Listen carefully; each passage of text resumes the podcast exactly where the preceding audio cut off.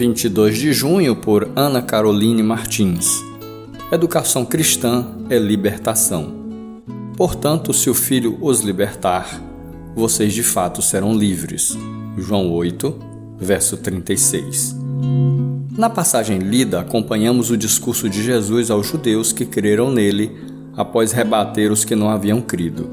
O Mestre afirma que se eles permanecessem em Sua palavra, ou seja, crendo no testemunho que Cristo dava de si e do Pai, mostraria a todos que eram seus discípulos. E quem permanecia firme teria acesso à verdade que liberta.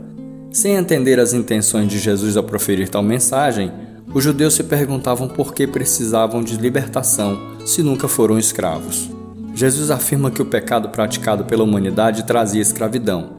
Entretanto, quando chegamos ao conhecimento de Cristo e do seu sacrifício na cruz por nós, temos acesso ao conhecimento que nos livra do pecado, da escravidão ao pecado e da morte, que é a consequência da prática pecaminosa. A partir do conhecimento de Cristo, somos libertos na mente e recebemos uma nova consciência por meio do Espírito Santo, que nos direciona ao novo estilo de vida que agrada ao Pai. Quando reconhecemos o sacrifício de Cristo, nós o recebemos como Salvador. Quando permanecemos na Sua palavra, nós o reconhecemos como Senhor. Através de tal reconhecimento, temos acesso a uma liberdade que nos garante uma nova vida, que começa aqui, em nossa vivência terrena, e chega até a eternidade. Falar de Jesus é promover a educação cristã. Promover a educação cristã é trazer libertação a todos.